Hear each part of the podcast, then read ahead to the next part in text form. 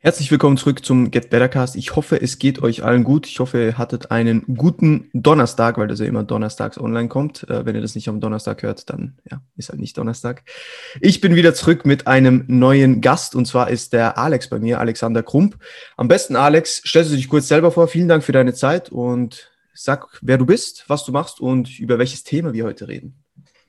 Ähm, ja, vielen Dank für die Einladung, Sandro. Freut mich sehr, bei dir zu Gast sein zu dürfen. Ähm, mein Name ist Alexander Grump. Viele kennen mich auch unter Coach Alexander Grump.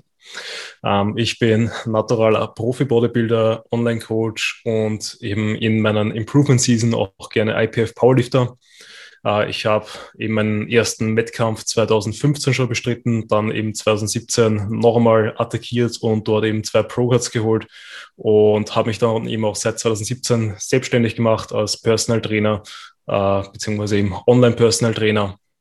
Und ja, das ist halt so grob zusammengefasst, äh, wer ich bin. Dann unser Thema, was mir immer sehr, sehr am Herzen liegt, ist das Posing. Das habe ich schon damals im 2015, wo ich noch bei der IFBB gestartet bin, ähm, von meinem damaligen Vorbereiter äh, gut mitbekommen, Gott sei Dank. Und eben gerade bei der IFBB, die nochmal sehr, sehr genau sind, was das Posing angeht, äh, schon mal einen guten Grundstein, äh, Grundstein gesetzt. Und das war mitunter sicherlich einer der Gründe, wieso ich 2017 sehr erfolgreich, sehr, sehr erfolgreich war, ähm, weil ich war jetzt mit Sicherheit nicht der muskulöseste auf der Bühne. Ich war jetzt auch in vielen, Be also sicherlich auch nicht der härteste in manchen Körperbereichen, aber so insgesamt von der Präsentation, von der Ausstrahlung her habe ich es halt geschafft, eben die Judges zu überzeugen, dass sie mich trotzdem sehr, sehr hoch platzieren. Und genau darüber reden wir jetzt, wie man das schafft. Sehr, sehr cool, sehr, sehr cool. Vielen Dank für dieses Intro. Ja, und äh, ich habe vorher schon zu Alex gesagt, bevor wir aufgenommen haben, ich habe noch nie einen Podcast gemacht über Posing. Und äh, das hat nichts, nichts damit zu tun, dass es nicht wichtig wäre, weil genau darüber wollen wir heute ein bisschen reden. Viele unterschätzen, glaube ich, die, die Wichtigkeit vom Posing, ähm, gerade wenn es um den Wettkampfsport geht, wie man sich präsentiert. Und ja, ich würde einfach direkt mal reinfragen, Alex, wie wichtig ist Posing wirklich, also jetzt subjektiv gesehen, aber auch objektiv ähm, als Wertung eigentlich in einer Show? Ähm, also es ist sehr, sehr wichtig. Ich würde sogar behaupten, dass äh, Posing als Bodybuilder, also wirklich als Wettkampf-Bodybuilder, eigentlich zur vierten großen Säule gehört. Also wenn man so sagen, es gibt Säule Training, es gibt die Säule Ernährung, es gibt so die Säule äh, Regeneration, dann kommt als viertes noch das Posing dazu, einfach weil das der Bereich ist, wo du dann eben auf der Bühne quasi äh, den sportlichen Aspekt so irgendwie präsentieren musst, weil äh, keiner sieht auf der Bühne, wie du trainierst etc., sondern du zeigst und präsentierst eben nur die Ergebnisse von dieser harten Arbeit, sprich, wie du dich ernährt hast, wie du dich trainiert hast, wie du regeneriert bist. Ähm, genau. Und es ist, blöd gesagt, egal, wie gut du muskulös zu, äh, beieinander bist, ähm, es bringt dir halt nichts, wenn du das nicht wirklich äh, zeigen kannst. Sprich, wenn du deine PS, die du eigentlich unter der Haube hast, nicht auf die Straße bringen kannst, dann äh, wirst du auf jeden Fall in Bodybuilding nicht gut platziert sein. Und das ist jetzt äh, natürlich meine subjektive Meinung. Äh, objektiv ist sehr, sehr unterschiedlich. Also je nachdem, wo man jetzt hinschaut, bei den Verbänden und vor allem bei den Klassen, äh, ist es mal weniger wichtig und mal wichtiger.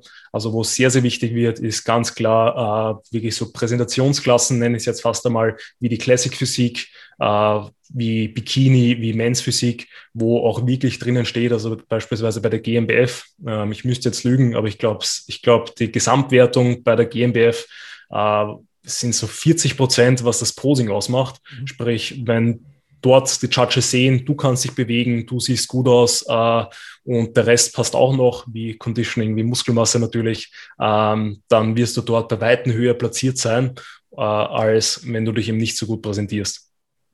Das ist sehr, sehr cool, sehr, sehr spannend auch. Ähm, wir gehen nachher wahrscheinlich noch auf verschiedene Verbände ein, äh, wo da die Unterschiede liegen, jetzt nicht rein auf die Wertung des Posings, sondern auch auf die Posen selbst. Ähm, wenn wir jetzt so reingehen und sagen, gibt es irgendwelche Posen, die sehr, sehr wichtig sind, jetzt wenn wir uns aufs Bodybuilding ähm, fokussieren, also auf Mans Bodybuilding Klasse. Äh, wir gehen jetzt nicht jede Klasse durch, sonst haben wir sieben Stunden Podcast. Ja. Ähm, auf jeden Fall, wenn wir jetzt beim Mans Bodybuilding bleiben, würdest du sagen, es gibt Posen, die sehr, sehr wichtig sind, äh, die man auf jeden Fall vielleicht sogar besser beherrschen muss als andere? Ähm, würde ich so sagen, ja. Äh, einfach weil äh, es Posen gibt, die sehr, sehr lange und oft abgefragt werden. Beispielsweise die Front Relaxed. Das ist nämlich so, du kommst auf die Bühne und das Erste, was du machst, ist die Front Relaxed. Sprich, das ist so der erste Eindruck, den die Judges von dir mitbekommen. Und wenn du die schon komplett schief stehst, wenn du die, äh, den Latt nicht aufkriegst, wenn du dort schon zum Zittern beginnst, die Beine nicht ordentlich äh, ähm, zeigst, dann hast du schon mal so ein bisschen den ersten Eindruck äh, versemmelt. Und da ist einfach dann das Problem, dass auch wenn du es vielleicht mit den anderen Posen dann wieder gut machen kannst, äh, dass dann immer so im Hinterkopf bleibt und diese Überzeugung einfach nicht so da ist. Weil wenn du quasi von Anfang an auf die Bühne kommst und äh, du zeigst einen X-Frame her, den man eben bei der Front Relaxed sehr, sehr gut herzeigen kann oder eigentlich muss, ähm, und die Judges denken sich schon, ja, äh, wofür brauche ich die ganzen anderen äh, Posen jetzt mir noch anschauen? Ich weiß ja eh schon, wer gewinnt. Ähm, dann gehen die mit der Einstellung rein und schauen dann vielleicht auch eh auf dich, beziehungsweise äh, schauen dann weniger auf dich, weil die wissen, gut, du bist eh schon Platz 1, passt. Äh, und ich schaue mal die anderen an, wer Platz 2, 3, 4, 5 wird. Ähm, ansonsten, ähm, was noch sehr wichtig ist, ist, ist meiner Sicht, also generell alle Posen, wo du irgendwie so diesen X-Frame präsentieren kannst, sprich eben sowas wie ein Front Double Biceps oder Front Dead Spread, wobei äh, da wahrscheinlich dann eher die Rückenposen von diesen, also die Rückenansicht von den Posen sogar noch wichtiger ist, einfach weil sich auch beim Rücken oft zeigt, wer quasi die Hausübung gemacht hat und wer nicht. Äh, sprich, wer am Rücken viel, viel Muskulatur hat, shows a one from the back, vor allem bei den äh, nicht, also bei den nicht dopingfreien Verbänden.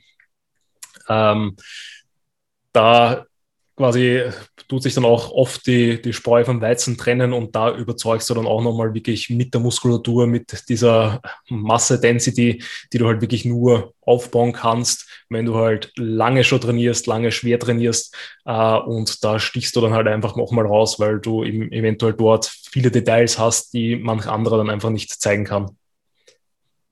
Okay, sehr, sehr spannend. Ähm, wie, wie würdest das du sehen? Äh, ich meine, nämlich, ich, also ich finde, alle Posen sind wichtig, weil jede Pose hat ja seine Daseinsberechtigung. Ähm, überall schaut man auf eine andere, äh, die Leute probiert man immer möglichst ähnlich aufzubauen, aber natürlich überall anders ist der wesentliche Fokus und es ist jetzt immer schwer, einzelne Posen rauszupicken. Aber würdest du irgendwie sagen, dass irgendeine Pose für dich extrem wichtig ist? Ich sehe das ziemlich genau wie du. Also Front Relaxed, denke ich, ist mitunter eine der wichtigsten Posen, weil du, wie du sagst, erstens, es ist das Erste, was die Judges sehen und du musst mit dieser Pose irgendwie ein bisschen rausstechen, damit du überhaupt in, ja, in das, wie sagt man dem, überhaupt in den Kopf dieser Judges fällst und dieser, oder ins Auge dieser Judges fällst und sie sagen, oh, okay, der, der schaut gut aus. Sondern sonst wirst du, keine Ahnung, wenn du mit 12, 13 Leuten, was weiß ich, auf der Bühne stehst und du wirst ganz außen platziert, ist schon mal lichtbeschissener ähm, und du wirst einfach nicht wahrgenommen. Und wenn du halt von Anfang an schon dich gut präsentieren kannst und, und mit dieser Front Relax eigentlich schon überzeugst, dann hast du halt auch die Chance dazu, die anderen Posen gut zu zeigen. Und deswegen, da bin ich ganz bei dir. Ich denke allgemein, die Relaxed Posen werden ein bisschen unterschätzt, weil sie heißen Relaxed, aber sie sind nicht wirklich relaxed. Ähm, über ja. das werden wir sicher auch noch reden. So ein bisschen, wie hart muss man anspannen und wie oft sollte man sich vielleicht dann wieder resetten, sage ich jetzt mal. Ähm, und auch im Hintergrund, also wenn du nicht im, im Callout bist, sondern hinten stehst, musst du ja auch, also solltest du ja auch nicht wie ein Sack dastehen, sondern halt auch in der Front relaxed. Und dementsprechend denke ich, hast du da das sehr, sehr gut gesagt, ist das wirklich mitunter einer der wichtigsten Posen, weil das ist, also das Problem ist halt jetzt auch nicht nur vom Posing her, wenn, wenn deine Front relaxed auch muskulär gesehen vielleicht nicht die beste ist und das Posing dazu auch noch nicht gut, dann hast du so doppelt bisschen, ja, bist nicht optimal aufgestellt, sage ich jetzt mal. Und ich denke, dass die Front Relaxed richtig gut ausschaut, musst du halt auch in Shape kommen. Du musst genügend Muskulatur, gerade im Bereich des Schultergürtels, des Lats und so weiter haben, damit die gut ausschaut. Und wenn du die dann noch gut präsentieren kannst, dann hast du da schon mal einiges vorgelegt. Ja, also da kommt noch dazu ähm, so ein, zwei Punkte, eben die Front Relax, du hast es eh schon gesagt, man, immer wenn man hinten steht, beziehungsweise immer wenn gerade eine Pause ist, steht man relaxed da, meistens immer der Front Relax, das heißt, das ist mit äh, Abstand die Pose, in der du die meiste Zeit auf der Bühne verbringen wirst. Äh, plus, wenn eben die Klassen überfüllt sind, sprich es Eliminationsrunden gibt, dann äh, ist die Wahrscheinlichkeit diese Symmetrieposen abgefragt werden und dort dann quasi, wenn du dort die Judges dann nicht überzeugen kannst, ähm, dann hattest du halt eine Stage-Time von fünf Minuten und ähm, ich glaube, das möchte sich jeder irgendwie ersparen. Ja, 100 Prozent, 100 Prozent. Und ich denke, das ist äh, gerade eine sehr, sehr gute Überleitung zu etwas, was ich auch noch besprechen wollte, und zwar zu dem Halten der Posen. Weil ich glaube, das ist auch was, das sehr, sehr viele unterschätzen. Also wie lange man halten muss oder wie lange so eine Zeitdauer einem vorkommen kann. Ähm, und gerade auch, wenn man im Hintergrund steht. Also vielleicht zuerst besprechen wir zuerst, was auf der Bühne selbst geschieht, wenn man halt vorne steht und nicht hinten. Ähm, was ist so oder womit sollte man arbeiten, wenn man weiß, hey, ich gehe, ich gehe, ich mache eine Prep, ich, das erste Mal eine Prep, ich gehe auf die Bühne, ich muss mein Posing üben. Womit sollte man rechnen, wie lange man eine gewisse Pose halten soll? Gibt es da bei den Posen Unterschiede? Ähm, gehen wir vielleicht ein bisschen auf das ein. Würde mich sehr interessieren. Ähm, ja, also ich kann jetzt auch noch meine Ansichten geben, weil das ist ja auch vom Verband zu Verband unterschiedlich.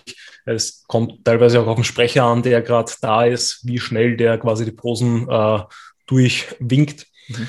Ähm, Im Normalfall äh, ist eben das der Skill vom Posing selber äh, sollte natürlich einmal primär sein, dass du die Posen einfach mal gut stehen kannst, weil wenn du sie nicht richtig stehen kannst, dann äh, bringt es dir auch nichts, wenn du sie mhm. äh, lange schlecht stehen kannst. Ja. Äh, sprich, du willst ja immer nur dein Bestmögliches herzeigen. Ähm, und dann eben, wie du schon so schön äh, das paar Mal angesprochen hast, ist der nächste Skill, sie halt auch lange schön stehen zu können. Sprich, den, einen der größten Fehler, den ich da auf jeden Fall sehe, ist, dass äh, Leute ähm, verkrampfen äh, beziehungsweise halt zu hart reinposen. Ähm, sie denken, wenn sie halt quasi den Muskel komplett anspannen, dass sie dann irgendwie brutaler oder noch besser ausschauen. Aber eigentlich ist es oft der, das Gegenteil, sprich, du beginnst zum Zittern, du wirkst verkrampft, äh, es schaut nicht alles so leicht locker aus, was du einfach beim Posing haben willst, weil es geht ja auch nicht nur, wie du deine Muskulatur präsentierst, sondern äh, wie das Gesamtbild äh, aussieht, sprich, wie dein Gesichtsausdruck ist, wie schön die Übergänge sind, wie ähm, generell alles halt einfach zusammenspielt.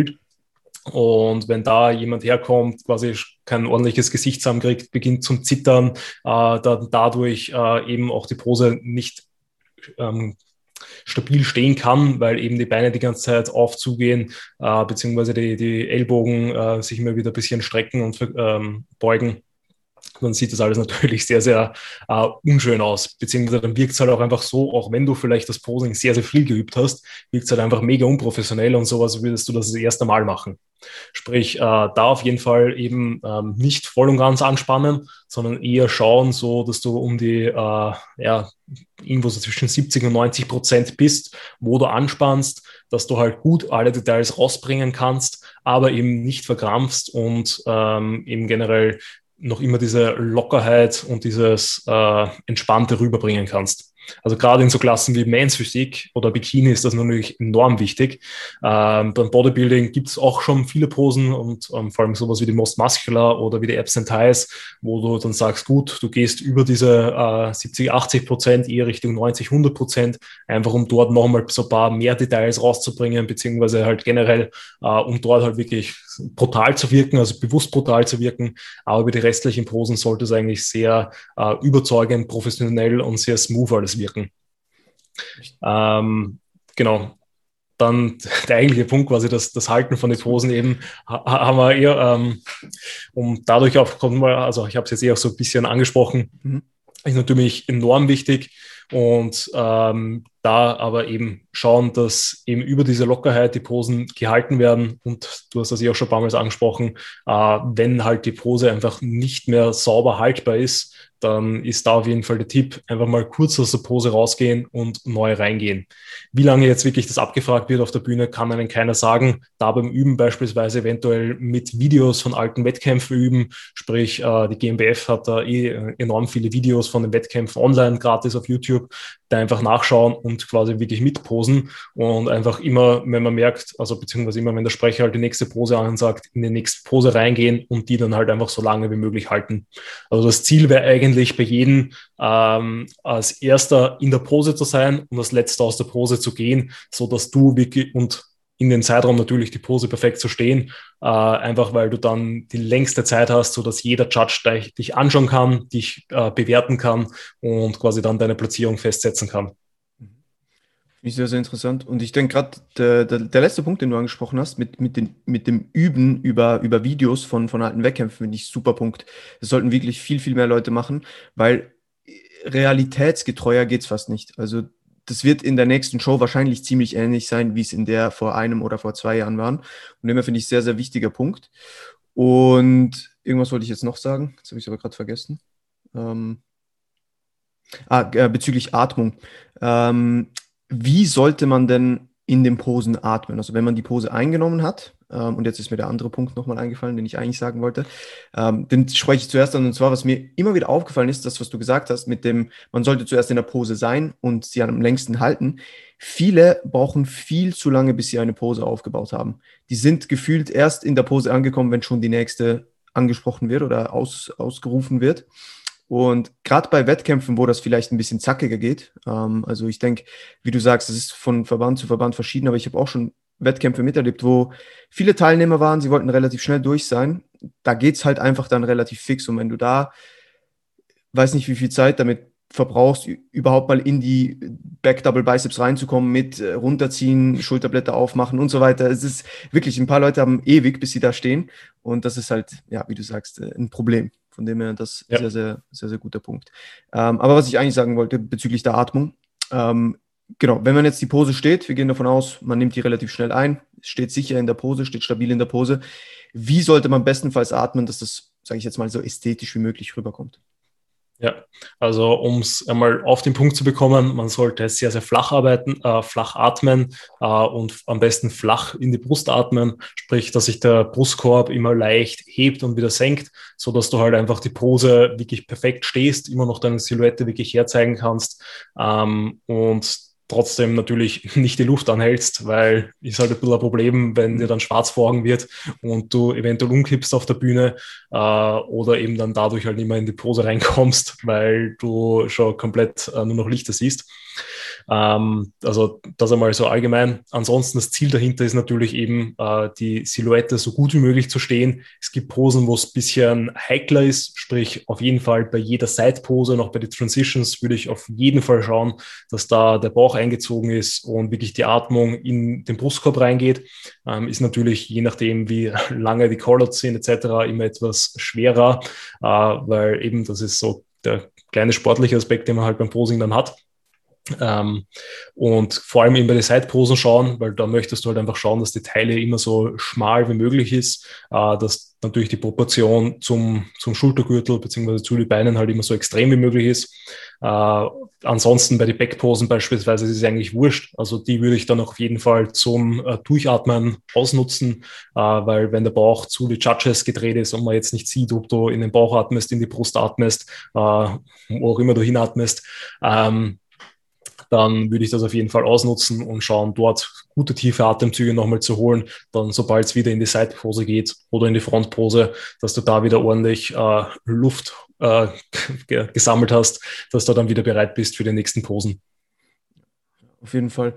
Und ich denke, das kann man bei der Mr. Olympia sieht man das immer so schön. Äh, wenn man die Side-Shots sieht, wenn sie die Rückenposen machen, dann ist der Bauch immer so gefühlt, ja, am Ende ja. der Bühne so. Äh, von dem her, das sehr, sehr wichtiger Punkt. Was mich auch noch interessieren würde, jetzt gerade, wenn wir so ein bisschen beim Auftreten und Bühnenpräsenz sind, sage ich jetzt mal, ähm, wie wichtig ist dann das Auftreten an sich, also wie man, sage ich jetzt mal, eine Pose ein einnimmt, wie dominant man rüberkommt, wie man lächelt, ähm, einfach was für einen Eindruck man eigentlich macht, wie, wie wird das, wie schätzt du das ein und wie wird das aber auch bewertet? Ja, also es gibt wirklich teilweise Klassen, wie schon gesagt, wo das mit in die Bewertung irgendwie mit einfließt. Mhm. Zwar objektiv ist es natürlich sehr, sehr schwer, das irgendwie in Worte zu fassen, beziehungsweise da irgendwie Marker zu setzen, die halt irgendwie messbar wären.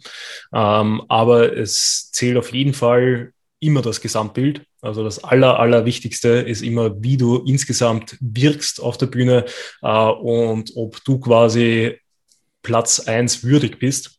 Ähm, sprich, sobald du die Bühne betrittst, wirst du gejudged. Äh, sobald du da irgendwie unangenehm auffällst bzw. unsympathisch wirkst, könnte das halt ein Problem sein, weil äh, ich meine, wenn du mit Abstand muskulär der Beste bist und natürlich auch die Posen sitzen und dich gut präsentierst, dann wirst du ziemlich sicher wahrscheinlich auch auf Platz eins sein, außer du verhältst dich halt wirklich unsportlich. Ähm, dann ähm, ist halt die Frage, ob du überhaupt eine Platzierung bekommst. Aber äh, davon gehen wir jetzt nicht aus, sondern wenn du einfach nur unsympathisch rüberkommst, sprich irgendwie ungut ausfällst, immer so ein bisschen zum Rangeln beginnst, äh, beziehungsweise halt generell einfach äh, eben nicht sympathisch wirkst, ähm, dann wird das natürlich irgendwo einen Einfluss in die Judges, äh, einen Einfluss auf die Judges haben. Ähm, ist, sollte natürlich nicht so sein, also, aber in Realität ist es halt einfach so, dass, je, dass der Verband so judgt, dass der Athlet, der den Verband am besten präsentiert, äh, beziehungsweise deren äh, ähm, Physik, die die sehen wollen, am besten präsentiert, auch auf Platz 1 kommt. Also es wird jetzt nicht so sein, ich glaube eben gerade bei, beim Machen Wettkämpfen wissen wir, eh, wenn es hin und wieder politisch zugeht, ähm, dass da manche Leute vielleicht äh, ja, zu Unrecht, auch wenn sie besser aussehen würden, vielleicht auf Platz 2, 3 kommen, die das natürlich gewinnen hätten sollen. Aber da sieht man oft, dass natürlich äh, manche Verbände so wirklich aussuchen, welche Leute die äh, haben wollen als Sieger in deren Verbänden, damit die quasi wirklich äh, dann auch reprä äh, repräsentativ sind für deren Sportart und deren Verband, dass die halt dann Leute anziehen, die halt so ähnlich sind. Ähm, und genau, und so ist es ja auch quasi, wenn du ja auch deine Pro-Card holen willst, was ja das Ziel ist für viele Amateursportler, ähm, dann da muss halt einfach das Auftreten professionell sein, da muss die Show professionell sein, sprich, da muss da einfach eben auch die Judges davon überzeugen, dass du die Pro-Card verdient hast. Denkst du, dass ähm, so ein, wie soll ich sagen, nicht eine Arroganz, aber ein ziemlich hohes Selbstvertrauen, sage ich jetzt mal, auf der Bühne sich positiv auswirken kann. Also ich denke jetzt zum Beispiel an AJ 2017, wie er sich auf, den, auf die Glutes geklapst hat. So. Ähm, denkst du, das kann positiv und negativ ausfallen oder wie stehst du dazu? Ähm, ja, also ich glaube, dass das jetzt exakt, das kann sowohl, es kommt wirklich, glaube ich, auf die Judges und die Show an, es kann beides ist, also du musst natürlich ein Selbstvertrauen ausstrahlen, mhm. sprich eben ähm, man spürt das hier irgendwo, ob eine Person quasi überzeugt ist von sich und quasi diesen Sieg auch haben will. Äh, sprich, wenn man sich so äh, eben nicht das Selbstvertrauen aufbringen kann, beziehungsweise sich dann nicht so offen präsentiert, das zeigt sich ja dann auch meistens im Posing. Sprich, du machst dich nicht so groß, du zeigst nicht dann so gut deinen Frame her, äh, bringst vielleicht eben dann die Schultern, den Latte etc. nicht so gut raus wie eine andere Person, die das eventuell wirklich haben will. Ähm, also da macht es auf jeden Fall einen Unterschied. Äh, es ist immer die Frage, was man da vergleicht und was man sich anschaut. Weil ähm, wir reden da jetzt dann wirklich über Detailsentscheidungen, weil wenn es natürlich eindeutig ist von, äh, was jetzt die Muskulosität angeht, was das Conditioning angeht, wenn da jemand deutlich besser ist und die Posen auch dementsprechend sitzen, sprich, dass man halt einfach sieht, Uh, der eine ist halt, wenn nicht super ausgeglichen, hat halt uh, überall Stärken und der andere hat halt eben dementsprechend uh, Schwächen, beziehungsweise hat halt vielleicht nicht diese Symmetrie, nicht die Proportion, whatever. Ähm, dann wird sowas natürlich keinen extremen Unterschied machen, aber es wird auf jeden Fall ähm, also es kann auf jeden Fall einen Unterschied machen, ähm, wenn so, es um Detail, um Details geht, wie du eben wirkst auf die Judges, ob du in Erinnerung bleibst, ob du dich dann nochmal in den Callout sehen wollen, beziehungsweise sich halt nicht sicher sind, ob du oder jemand anderer auf Platz 1, 2, 3, 4, 5, äh, was auch immer gesetzt wird. Also in Detailentscheidungen schon, ähm, aber auf jeden Fall, wenn es halt eindeutig ist, dann ist es eindeutig. Also da gibt es ja nicht, das ist ja, äh, wir sind ja immer noch in einem Bodybuilding-Contest, es werden ja immer noch objektive oder eben so, es wird ja immer noch so objektiv wie möglich bewertet. Äh, sprich, wenn jemand eindeutig mehr Muskeln hat, in einem besseren Conditioning auftritt, mit besserem Posing da ist, äh, bessere Proportionen hat, bessere Symmetrie hat, dann ähm, gibt es da kein, kein Wenn und Aber. Da kann man nicht sagen, naja, der ist ein bisschen unsympathisch gewesen oder nicht, dann wird der halt einfach gewinnen. Absolut, absolut. Und ich denke, ähm, gerade das, was du angesprochen hast, das finde ich äh, extrem gut, weil ich kenne das selbst von meinem Wettkampf 2018. Ähm, diese fehlende Confidence, die die spielt dir einfach nicht in die Karten, auch wenn es ums Posing geht. Gerade auch, wenn man zum Beispiel in einer Back Double Biceps steht und die Ellbogen von, von zwei Wettkämpfern aneinander kommen, dann der eine ist confident, drückt sich dahin und der andere geht fast ein bisschen aus dem Weg. Das spielt dir also nicht in die Karten. Ähm, dementsprechend denke ich, dieses Selbstvertrauen, also man muss halt, klar muss man auch die Arbeit reingesteckt haben und wissen, dass man bühnenready ist, sage ich jetzt mal, aber man sollte halt mit einem gewissen Selbstvertrauen da hochgehen und denken, okay, ich, ich kann da was reißen und nicht einfach, ja, ich mache jetzt mal, weil sonst, das zeigt sich, glaube ich. Also von dem her bin ich, bin ich absolut bei dir. Ja, auf jeden Fall. Also du also beim Posing sagt man ja auch oft, mach dich groß, mach dich breit. Ähm, und wenn du eben die, das Vertrauen in dich selber einfach dann nicht so mitbringst, wie du sagst, dann wirst du das einfach nicht so machen, du wirst einfach nicht so viel Raum nehmen und dadurch leidet dann auch einfach die, die Ausstrahlung und eben das Gesamtbild, was einfach eben für die Platzierung ja eigentlich ausschlaggebend ist. Denkst du, dass ähm, Leute sich auch in der Praxis dann wirklich durch, durch äh, sage ich jetzt mal, fehlendes gutes Posing ähm, ein, zwei, drei Plätze verspielen? Ähm, auf jeden Fall. Also meine, wir kennen es ja alle, wenn so, ich weiß nicht, wie ich es jetzt sagen soll, aber Leute, die halt einfach das Posing nicht so ja. genau geübt haben, äh, es zeigt sich halt einfach. Weil du bringst halt einfach diese Silhouette, die du halt zeigen oder zeugen willst, diese Illusion, äh, kannst du halt einfach nicht so gut rüberbringen, wie wenn du ähm, das Posing einfach sehr, sehr gut geübt hast. Und es wirkt dann halt einfach unästhetisch, unschön und einfach dann nicht so passend.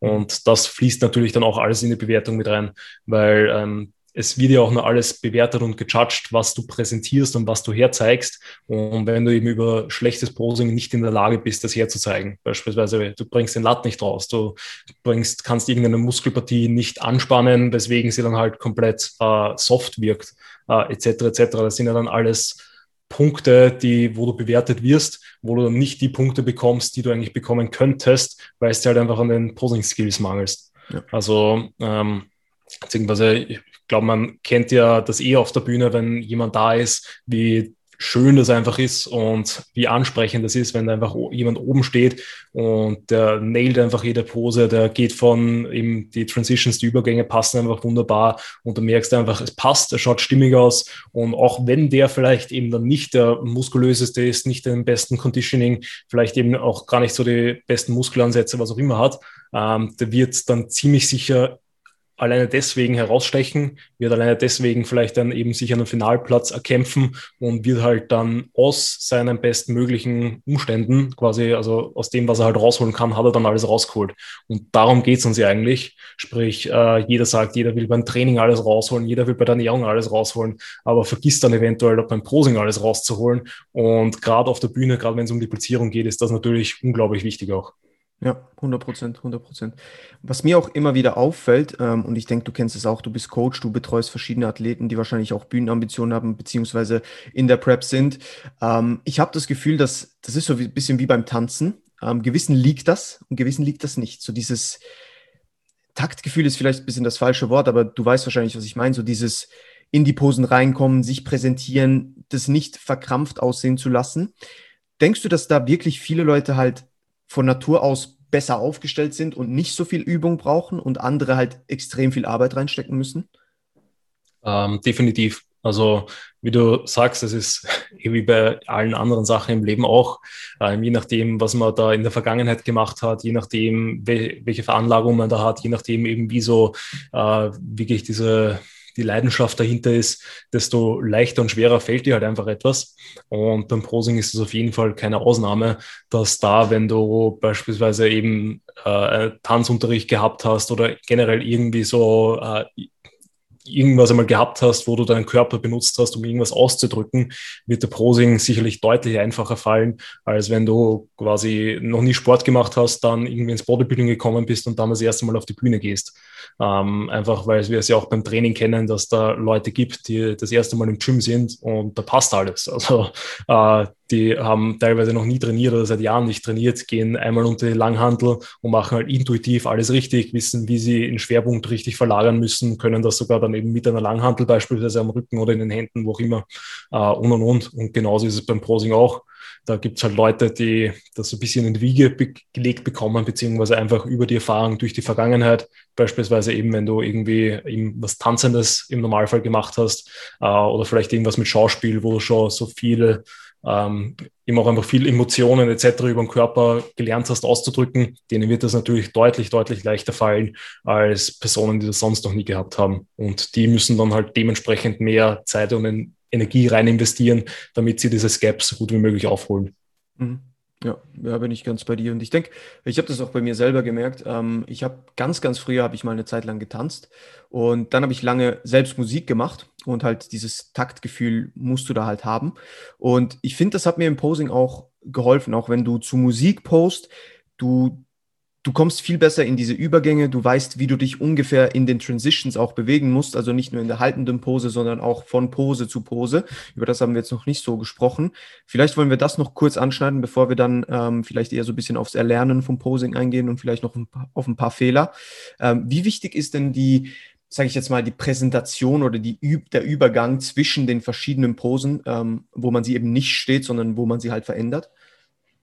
Ja, ähm, also es wird teilweise natürlich eigentlich nicht gewertet, aber irgendwie schon. Mhm. Sprich, wenn, also da sind wir wieder bei diesen Punkten, dass da halt wirklich alles wieder auf dieses Gesamtbild reinspielt, was ich immer wieder anspreche, ähm, wo es einfach nur darum geht, du willst halt der Athlet sein, der einen sehr professionellen Auftritt hat, wo man einfach eben sagt, da passt alles, wo man einfach ja. ähm, sagen kann, naja, das hat vielleicht, also man kann immer sagen, irgendwas hat nicht gepasst, also je nachdem, wie akribisch man sucht, findet man zu 100 Prozent was und je nachdem natürlich, wie geschult das Auge ist, findet man immer was. Also beispielsweise umso höher deine Skills sind, einerseits beim Training, andererseits eben beim Prosing, wirst du immer irgendwelche Sachen finden, wo du es zu meckern hast, wo beispielsweise beim Training, äh, auch wenn es von außen perfekt aussieht, du merkst, ah, Tempo war vielleicht nicht ganz so da, vielleicht irgendwo eine kleine Ausweichbewegung, äh, whatever. Ähm, so ist es dann beim Prosing auch. Sprich, auch wenn vielleicht die Pose insgesamt gut aussieht und du sagst, gut, du bekommst halt irgendwie eine X-Shape hin, dann gibt es da dann auch noch immer Details, die du halt verbessern kannst. Und genauso ein Detail sind das diese Übergänge, dass du da halt auch bestmöglich dich einfach präsentierst. Wie schon gesagt, es, es zählt jetzt nicht so irgendwie als Form, äh, beziehungsweise ähm, als, als irgendwie als Wertungskriterium per se, aber natürlich, wenn du dich zur Seite drehst und auf einmal hängt dein Bauch raus, äh, wird das so irgendwie auch im Hinterkopf bleiben und so wird sich halt irgendwie denken, so puh, also der Bauch ist ja vielleicht doch gar nicht so gut, wie es da ist, beziehungsweise die Bauchkontrolle und darüber dann vielleicht wieder das Posing. Äh, beziehungsweise hast du halt mit diesen Transitions die Chance, noch einmal so kleine Zwischenposen zu setzen, sprich ähm, da auf jeden Fall so ein bisschen also bist auf der Bühne, sprich, du musst noch eine Show machen, äh, die kannst du mit diesen Transitions sehr, sehr gut machen, wo du wieder du mehr Aufmerksamkeit auf dich ziehst und äh, die Judges dich dann auch eher positiv bewerten, ähm, als wenn du das nicht machst. Also es hat auf jeden Fall Vorteile, wenn du es machst. Es wirkt eben sehr, sehr geil, sehr professionell. Ähm, und genau das ist, was man ja sehen will auf der Bühne. Deswegen geht man ja auch zu einer Show hin, weil man, also beziehungsweise eben zu einem Wettkampf, weil man halt einfach eine gute Show haben möchte äh, und quasi da sich von den Wettkämpfern überzeugen lassen möchte, dass sie die Besten sind. Und das ist auf jeden Fall ein weiteres gutes Tool, um den Judges und den Zuschauern zu zeigen, hey, äh, ich habe es verdient, diese Klasse zu gewinnen. Ja, absolut, absolut. Ich denke auch, eben Posing sollte immer so ein bisschen als äh, Gesamtpaket angeschaut werden, nicht nur die einzelnen Posen an sich, sondern dass halt wirklich die ganze Präsentation von deiner Physik auf der Bühne halt ästhetisch daherkommt, sage ich jetzt mal. Von dem her finde ich das sehr, sehr spannend. Ähm, ein anderer Punkt, welchen ich noch ansprechen wollte, ist ähm, die Mind-Muscle-Connection, ob die, ob, wie wichtig die ist, ob sie überhaupt wichtig ist und im Umkehrschluss auch, denkst du, dass jemand, der durch das Posen eine bessere Mind-Muscle-Connection generiert, sage ich jetzt mal, dann auch im Training eigentlich bessere Reize setzen kann oder gewisse Muskelgruppen halt besser spürt, besser trainieren kann, besser ansteuern kann? Ähm, Glaube ich tatsächlich schon, dass das so ist, also dass das eine gute Wechselbeziehung ist. Mhm. Andererseits kann man gut Posing üben und Muskeln ansteuern lernen äh, übers Training. Ich glaube, die meisten kennen es beispielsweise beim Rückentraining, wo eben viele Probleme haben, irgendwie Latt anzusteuern oder in den Rücken reinzukommen. Also wenn man da so ein, ein Pumpgefühl äh, sich aufbauen kann, dass man dann einerseits äh, generell diese Sensation, die man dann im Rücken spürt, äh, einfach besser den Fokus darauf richten kann und dadurch eben besser diese Connection herstellt. Sprich, was muss ich machen, dass eben das Schulterblatt dann eng zusammen, also eng am Körper ist, damit das dann wirklich quasi zwickt, beziehungsweise in, in Lat verkürzen und dann auch den Lat dementsprechend rauszubekommen. Ähm, bin ich auf jeden Fall da. Also, dass es auf jeden Fall Vorteile bringt. Ähm, und andererseits auch, dass wenn ich im Posing natürlich dementsprechend lerne, den Muskel zu verkürzen und anzuspannen und so eben diese Sensation herzustellen, dass ich dann auch einen Übertrag aufs Training haben kann, weil ich dann ja blöd gesagt, einfach nur genau dasselbe machen muss, nur mit Gewicht äh, und so dann den Muskel überladen kann und auf jeden Fall äh, dann auch dementsprechend ähm, den Zielmuskel ziemlich sicher treffen werde. Da kommt es dann natürlich auch noch andere Punkte an. Ja. Aber Genau. Das ist halt die, würde mich interessieren, wie du das siehst, beispielsweise, ob du sagst, äh, das Posing hat irgendwie dein Training stark verbessert, beziehungsweise äh, umgekehrt, dass du dann sagst, hey, du merkst auf einmal, dass dein Training dadurch, äh, beziehungsweise dein Posing durch das Training irgendwie deutlich besser geworden ist. Ähm, ich würde, also ich bin ga, ganz bei dir. Ich denke, das ist so eine gute Wechselwirkung, die die zwei äh, zwischeneinander haben. Weil ich denke, also das Beste, was du angesprochen ist der Rücken. Ich glaube, der Rücken ist eins der problematischsten oder eine der problematischsten Muskelgruppen, wenn es darum geht, den richtig anzusteuern, den zu spüren, ähm, in Anführungs- und Schlusszeichen. Ähm, und ich denke sehr, dass es helfen kann, wenn du, wenn du dir zum Beispiel mal ein paar Posingstunden nimmst und dir jemand erklärt, wie es sich anfühlen soll, wenn der Latt rausgeht, wenn der Latt eben nicht draußen ist ähm, dass dir das extrem verhilft. Und ich denke auch, dass das mir verholfen hat. Ich denke zwar, mein Posing auf der Bühne war nicht so gut. Ähm, durch das, dass ich aber ein relativ gutes, wie gesagt, Taktgefühl und so weiter hatte, denke ich, konnte ich mich trotzdem einigermaßen gut präsentieren. Aber die Posen an sich waren jetzt nicht, sage ich jetzt mal, 100 Prozent perfekt. Ja, also werden sie wahrscheinlich äh, auch mit der Zeit dann eher äh, näher an die Perfektion kommen. Aber trotzdem denke ich, dass ich da noch mehr hätte rausholen können. Ähm, aber ich denke schon, dass dieses, diese, dieses Posing üben immer wieder und immer wieder zu spüren, wie sich eine Muskelgruppe angespannt anfühlt, dass das im Training einen, einen starken Vorteil haben kann. Weil wenn du Brust trainierst und siehst, wie der Muskel sich anspannt, wie er sich bewegt, ist das viel einfacher, als wenn du den Muskel nicht siehst. Ähm, und deswegen bin ich, bin ich da ganz bei dir, dass sich das sicher sehr, sehr gut ergänzt. Ja, auf jeden Fall. Also sehe ich das sehr, sehr genauso. Und gerade eben Rücken und äh, generell Schulterblattkontrolle mhm. sind da, glaube ich, zwei äh, wichtige Sachen, wo man sagen kann, einerseits eben gut Rückenposen lernen nach Rückentraining, weil da hat man einen Pump und spürt es dementsprechend besser beziehungsweise äh, eben auch einmal das mit dem Schulterblatt, beispielsweise auch bei vielen Zugübungen, aber auch bei Pushübungen, dass ich halt einfach lerne, das dann in die richtige Position zu bekommen, teilweise eben über dann eventuell so abstrahierte Übungen oder eben übers Posing. Mhm absolut. Und ich denke, da, da hilft es sicher auch so ein bisschen taktil zu arbeiten, ist ein bisschen wie im Training, äh, dass man das beim Posing anfasst, was halt auch angespannt werden sollte. Ähm, ich denke, das hilft auch vielen. Wobei man auch da dazu sagen muss, es gibt immer Personen, denen das viel einfacher fällt dann. Die, mit denen machst du ein, zwei, drei Posing-Sessions und es sitzt. Und bei anderen hast du gefühlt zehn und es ist immer noch wie am Anfang. Weil das den Leuten einfach extrem schwer fällt, das wirklich so anzusteuern. Ja, ähm, also du, ich meine, als, als gutes Beispiel da jetzt Beispiel äh, das Online-Coaching, mhm. du wirst das genauso kennen mit deinen Kunden. Du machen Kunden, denen sagst du, gut, ähm, stell dich hin, mach eine leichte Lateralflexion, halt den Ellbogen eng am Körper und zieh's hin und er mhm. macht alles richtig. Und dann gibt es halt andere Leute, die das dann halt egal wie oft du es ihnen erklärst, ja. blöd gesagt, beziehungsweise wo du dann halt wirklich viele verschiedene ähm, Ansätze brauchst, dass der das dann irgendwie schnallt und dieser Kopf, äh, Knopf dann einfach aufgeht, dass der das dann so macht, wie du es haben willst. Ähm, und genauso ist es beim Posing halt auch. Du brauchst eben ähnlich wie beim Training viele, viele Cues, ähm, dass wenn du das vielleicht nicht ganz so hinbekommst, ähm, einfach verschiedene Sachen ausprobieren und schauen, ob dir das dann einfach verhilft, dass du dann beispielsweise eben äh, die, also beim Posing jetzt die Form hinbekommst, die du haben willst, beziehungsweise beim Training halt genauso. 100 Prozent, 100 Prozent bin ich ganz bei dir. Sehr, sehr interessant. Ähm, gut, dann würde ich sagen, gehen wir noch kurz vielleicht auf ein paar, wir sind schon mal auf ein paar Fehler eingegangen, aber so ein bisschen auf die größten Fehler würden mich noch interessieren, was, was du so denkst, was die größten Fehler sind, dass die die Leute machen im Posing, aber vielleicht auch im Erlernen des Posings. Und dass wir dann vielleicht noch ein bisschen in die Praxis eingehen und den Leuten noch ein paar Tipps geben, wie sie am besten, jetzt abgesehen von dem, wo wir schon besprochen haben mit den Videos und so weiter, wie sie am besten Posing erlernen und auch wie viel Zeit sie da rein, da rein investieren sollten und wie früh man eigentlich anfangen sollte, wenn man, wenn man auf die Bühne gehen will. Ähm, aber ja. Alex, dann frage ich dich mal, was denkst du, sind so die, sagen wir jetzt, die größten drei bis vier Fehler, die du siehst bei vielen Leuten beim Posing? Ja, ähm, ist natürlich jetzt schwer zu sagen, weil man das natürlich dann wirklich runterbrechen muss und äh, das jetzt eine sehr allgemeine Frage ist. Wenn ich jetzt sage, ich schaue da nur auf die Bodybuilding-Klasse beispielsweise, dann da ist auf jeden Fall einer der größten Fehler, das, den wir schon angesprochen haben, einfach dieses zu verkrampfte Anspannen, dieses äh, 100% Anspannen, beziehungsweise eigentlich bei denen schaut das eher nach 110 Prozent aus. Ja. Äh, deswegen da eher so auf die äh, 80, 90 Prozent gehen, eben, dass man da die Pose sehr, sehr schön, sehr, sehr smooth stehen kann. Dann ähm, der zweite Punkt ist eben, was wir auch, wo wir auch so ein bisschen drauf reingegangen sind, dass halt einfach die Front relaxed komplett verkackt wird.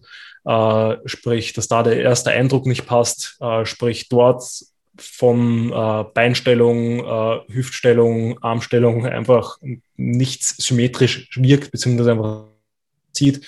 Ähm, und das einfach eben die wichtigste Pose ist. Dann generell, dass die Posen eventuell nicht von unten nach oben aufgebaut werden, beziehungsweise halt das Fundament nicht sitzt.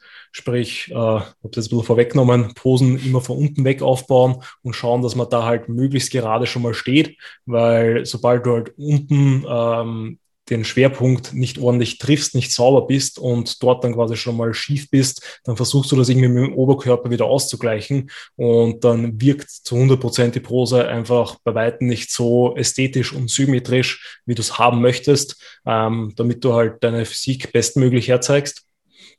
Und generell, äh, ich glaube, wenn ich jetzt noch einen vierten Punkt nennen würde, wäre das dann ganz genau das, was du vorhin angesprochen hast, das mit diesem Selbstvertrauen auf der Bühne, dass man da, man ist wirklich auf der Bühne quasi, sprich man will da auch eine Show machen, äh, sprich da auf jeden Fall ein bisschen übertreiben und ähm, ja, ein fast lieber sogar too much machen, also je nachdem, welche, welche Art von Person man ist, vor allem wenn man so ein bisschen äh, mehr die intrinsische, also äh, also nicht ganz so die exzentrische Person ist, dann einfach schauen, dass man äh, da wirklich aus sich rauskommt und quasi äh, alles vielleicht ein bisschen übertreibt, weil das wirkt auf jeden Fall dann nicht so übertrieben, wie es einem vielleicht selber vorkommt. Ja. Ja, sehr gute Punkte, sehr gute Punkte. Und gerade der Punkt mit dem von unten aufbauen finde ich extrem wichtig, weil etwas, was ich jetzt auch noch gesagt habe, ist, dass viele einfach vergessen, die Beine anzuspannen. Die verlieren immer Spannung in den Beinen. Entweder von hinten in den Glutes, in den Hams oder von vorne in den Quads das siehst du immer wieder, dass einfach die Beine, also ich glaube, dass das, was du äh, am meisten hörst, Beine anspannen, Beine anspannen, Beine anspannen, wenn Leute aus dem Publikum oder Coaches ähm, das den Leuten zurufen, weil einfach diese, diese Tension, diese, diese Spannung irgendwie da als erstes weggeht, sage ich jetzt mal. Ja, genau. Also du willst bei jeder Pose immer alles anspannen und nicht nur die Muskelgruppe, die gecallt wird. Sprich, bei äh, Front Double Biceps willst du jetzt nicht nur die Arme anspannen, sondern du willst genauso eben die Beine anspannen, äh, die Hüfte, äh, die, den Latt rausholen, die Schultern äh, möglichst schnell Shoulder Cap bekommen und natürlich auch im Bizeps anspannen äh, und und und. So witzig, seit Triceps nur den Trizeps anspannen. Ja, also wird, es gibt, gibt Personen, da schaut das halt so aus. Ja, ja. Muss man halt so sagen, weil die äh, haben keine Ahnung, was sie mit den Beinen machen, strecken dann die Beine durch, äh, Oberkörper natürlich komplett verdreht, so dass man halt wirklich nur den Arm sieht und dann spannen sie halt wirklich nur den Trizeps an. Was halt, auch wenn die Pose so heißt, wird immer das Gesamtbild gejudged, sprich, es wird immer dein Schultergürtel gejudged, immer deine, deine Midsection, der Bauch, immer deine Beine, also immer alles anspannen. Guter Punkt von dir. Ja, 100 Prozent, 100 Prozent. Was, was ich auch noch oft gesehen habe, ist, dass Leute ihre Posen nicht stehen, sondern sie bewegen sich die ganze Zeit. Also es ist nie eine einfach eine gefixte Pose, sondern keine Ahnung, mit den Armen wird noch was gemacht, der Fuß wird irgendwie noch gedreht. Es ist einfach so, es ist die ganze Zeit Bewegung drin. Ich denke, das ist auch ein Problem. Ja, also kommt jetzt drauf an. Also natürlich, irgendwann sollte man die Pose mal eingenommen haben. Also ich glaube, gerade bei äh, so Klassen, wo man so viel, ich sage jetzt mal, Schnörkelei dabei hat, eben wie mhm. bei Bikini, da ist die Tendenz wahrscheinlich eher höher, dass man dann da sich zu viel mitbewegt. Ähm, ansonsten, was ich schon empfehlen würde von der Bewegung her, ist halt so eine leichte Rotation, dass du quasi immer Judge, von Judge zu Judge gehst, ähm, dass du dort jeden einmal mal quasi deine Frontpose zeigst, beziehungsweise halt die Frontalansicht ähm, und da auch den Judges tief in die Augen schaust und denen sagst, hey, schreib bei mir ein Einser hin. Ja, ja, 100 Prozent, 100 Prozent. Ganz, ganz, ganz, ganz wichtiger Punkt. Ähm, wo wollte ich denn jetzt noch drauf eingehen? Ich glaube, das war's. Ich glaube, das war's. Haben wir sonst noch irgend, fehlt dir noch ein Fehler ein, der, den wir jetzt nicht besprochen haben? Ähm, ich glaube ganz, also wir reden jetzt jeder noch mal kurz über das Posing lernen, mhm. ähm, aber auf jeden Fall natürlich die meisten vergessen, wenn sie dann einmal die Posen stehen können und halbwegs gut stehen können, ähm, was du auch schon am Anfang, glaube ich, angesprochen hast, dass man vergisst, dass man halt die Pros noch lange halten muss. Ja. Also ich kann mich erinnern, ich war bei der AMBF, ich meine, das war ein bisschen ein Sonderfall und da ist die Show auch zu lang gegangen, muss man ganz ehrlich so sagen, weil ich in der Juniorenklasse beziehungsweise in der bis 75 Klasse, wo halt eben bei beiden äh, um die 23 Athleten waren, war ich eine ja, Dreiviertelstunde auf der Bühne und äh, Dreiviertelstunde auf der Bühne plus eben drei, vier Callouts äh, ist halt hart. Und ja. das, da muss man halt jede Pose dann dementsprechend lange stehen können äh, und eben auch mehrere Runden von den Posen stehen können. Ja, absolut, absolut. Also es kann schon, es kann sich sehr, sehr in die Länge ziehen. Das unterschätzen, glaube ich, sehr, sehr viele. Ähm, ja, aber das ist ein guter Übergang. Dann gehen wir doch ein bisschen ein auf, aufs Posing erlernen. Also ich denke, pauschale, äh, pauschale Aussagen sind hier immer sehr, sehr schwierig. Aber wenn du jetzt jemanden, wenn jetzt jemand zu dir kommt, ähm, neu ins Coaching, der sagt, hey, ich will nächstes Jahr auf die Bühne, was, und der war noch nie auf der Bühne, hat jetzt auch nicht viel Erfahrung mit Posing, was empfiehlst du dem so direkt? Also soll er direkt anfangen zu lernen oder wann denkst du, sollte man sich ein bisschen intensiver anfangen, damit zu beschäftigen? Also bisschen, also auf jeden Fall, sobald man den Entschluss fasst, auf die Bühne zu gehen, ab dann kann man schon mit dem Posing beginnen. Also, weil gerade es braucht halt einfach Übung und umso öfters, umso regelmäßiger du was machst, umso besser wirst du darin. Da ist es natürlich dann von, da ist es natürlich dann vom Vorteil, wenn man gleich von Anfang an alles richtig erlernt und nicht falsch.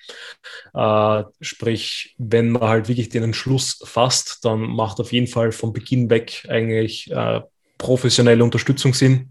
Ähm, einfach weil du dann circa, also schon mal gute Basis hast, auf die du dann immer weiter ausbauen kannst und wo du dann vielleicht in Zukunft nur noch Details verbessern musst, mhm. weil ich merke es halt selber ein paar Leuten, die eventuell schon auf der Bühne waren, beziehungsweise halt schon vielleicht selber lange herumgeprost haben.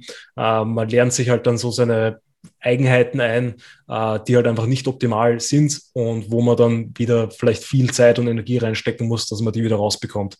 Ist ja so wie im Training, sobald du irgendwo so ein paar kleine schlechte Gewohnheiten hast und so ein paar Hopperlas, die dir passieren, wie beim Deadlift, dass dir halt die Hüfte in die Höhe schießt oder sowas, ähm, dann musst du da halt wirklich dann wieder rausgehen und vielleicht eben äh, Techniktraining machen, im Posing dann genauso, dass du dort dann wieder dir das verlernst und dir die richtigen Cues quasi anlernst. Ähm, also da auf jeden Fall von Anfang an. Äh, am besten natürlich immer gleich professionell, wenn jemand sagt, nein, er hat noch zwei, drei, vier Jahre bis zum ersten Wettkampf äh, und denen ist das noch zu unangenehm, dann gibt es auf jeden Fall online auch schon gute Ressourcen, wo man auf jeden Fall mal so die Basis mitbekommt, ebenso die Basic Cues. Ähm, aber umso näher es dann natürlich zum Wettkampf geht, umso besser ist es dann natürlich, weil man professionelle Meinungen bekommt, beziehungsweise professionelles Feedback, äh, dass man da die Posen dementsprechend sieht, setzen kann, beziehungsweise halt auch eben dieses Ganze rundherum, weil, wie wir jetzt fast schon eine Stunde reden, ähm, geht es ja nicht nur um die Posen, sondern eben auch um den Bühnenauftritt, um den Ablauf, um die Transitions äh, und und und. Ja, absolut, bin ich absolut bei dir. Wenn wir es gerade von Quellen und Ressourcen haben, ähm, Kannst du ein, zwei Quellen nennen, die du jetzt empfehlen würdest, wo du denkst, dass gerade Anfänger, die jetzt noch nicht so viel Erfahrung haben mit Posing oder vielleicht eben ihren ersten Wettkampf bestreiten wollen, ähm, am besten Hilfe finden, sage ich jetzt mal, um, um da überhaupt reinzukommen? Ja, ähm, also ich glaube, was mir so am besten derzeit gefällt, sind die Posing-Tutorial-Videos von der Emma Heidman. Mhm. Ähm, die kosten halt ein bisschen Geld, aber da kriegt man wirklich auf seinen, äh, sein Posing-Level, das man vielleicht hat, ähm, sehr, sehr gute und sehr professionelle Anleitungen, wo man wirklich äh, Step by Step durch die Posen geführt wird. Mhm. Ansonsten gibt es ähnliche Sachen auch noch auf YouTube, eben einerseits bei ihr, andererseits bei vielen anderen YouTubern. Wenn man einfach wahrscheinlich Bodybuilding Posing äh, Tutorial oder sowas googelt, äh, wird man auch äh, gute Sachen finden, ähm, einfach nur mal eben diese Basis aufzubauen. Und dann heißt sie einfach mal üben, Posen lernen stehen, vielleicht selber rumexperimentieren, ähm, eben viele Fotos machen, viele Videos machen und dann eben direkt schauen, dass man halt, wenn einem selber was ausfällt, das direkt dann ausbessert. Mhm. Ähm, wie war das bei dir dann damals 2018? Wie hast du dir quasi das Posing beigebracht? Eigentlich ziemlich selbst. Also ich hatte da den, eigentlich den Fehler gemacht, den werde ich nächstes Mal nicht mehr machen, aber dass ich mir da nicht wirklich professionelle Hilfe geholt habe, sondern dass ich einfach anhand von Videos, ähm, anhand von meinem damaligen Coach auch, ähm, eigentlich die Posen abgeschaut habe und versucht habe reinzukommen. Was mir sicher ein bisschen in die Karten gespielt hat, ist wie gesagt so dieses vorhandene Taktgefühl oder dieses vorhandene Muskelgefühl auch irgendwo durch, dass ich gewusst habe, wie sich an, ungefähr anfühlen soll.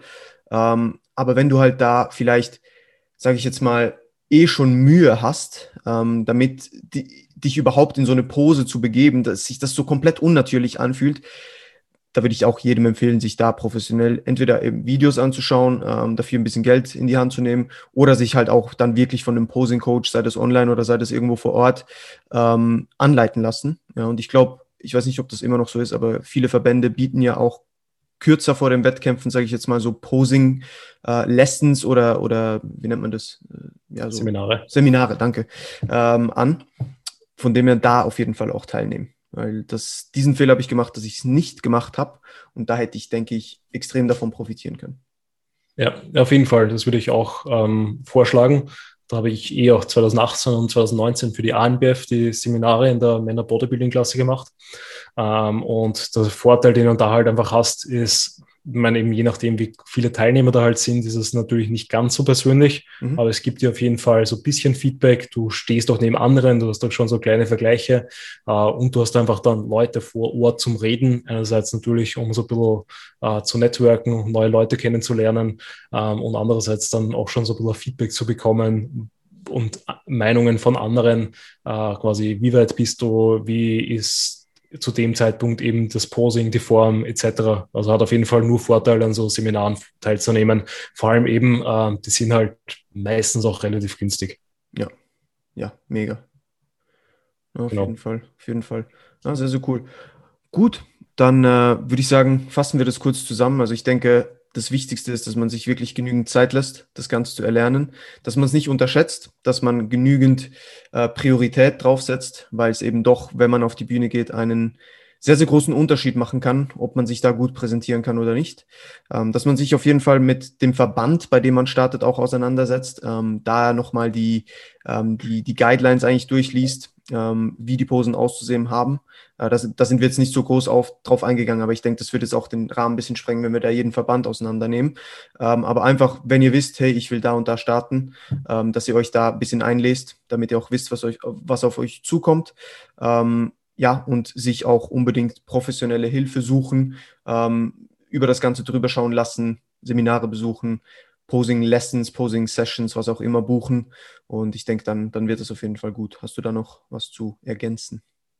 Mm, nein, war, glaube ich, eine sehr gute Zusammenfassung. Eben, ich glaube, in der heutigen Zeit und gerade durch den Boom vom Online-Coaching ähm, gibt es da sicherlich äh, gute Anlaufstellen, äh, wo man dann einfach dementsprechend eben so wie beim Personal, so wie beim Coaching halt, ähm, dass man da nicht wirklich Personal Training vor Ort machen muss, sondern das Ganze halt auch schön online einfach abdecken kann und sich da gutes Feedback holen kann. 100 Prozent, 100 Prozent. Sehr, sehr cool. Dann würde ich sagen, kommen wir langsam zu einem Abschluss. Vielen Dank, dass du da warst, Alex. Ähm, wo können die Leute dich finden am besten? Wie können sie dich kontaktieren? Ähm, ja, vielen Dank für die Einladung und vielen Dank, dass wir über so ein Thema reden haben können, was mir sehr am Herzen liegt. Ja. Äh, also am besten findet man mich auf Instagram, auf Coach Alexander Krump oder eben auf, die, auf meiner Website coachalexanderkrump.at oder auf Spotify kann man mich auch finden. Da habe ich auch meinen eigenen Podcast, den Coach Alexander Krump Podcast. Sehr, sehr geil. Perfekt. Sehr, sehr kompliziert. Ist sehr kompliziert. Also einfach nur Coach Alexander Kump, da findet man dich überall. Ist egal wo. Genau. Das einfach, am besten einfach in Google eingeben, da kommt dann eh alles. Perfekt, perfekt. Mach es so. Na, ich werde das eh in den Show Notes verlinken. Dann würde ich sagen, für alle Zuhörer, vielen Dank fürs Zuhören.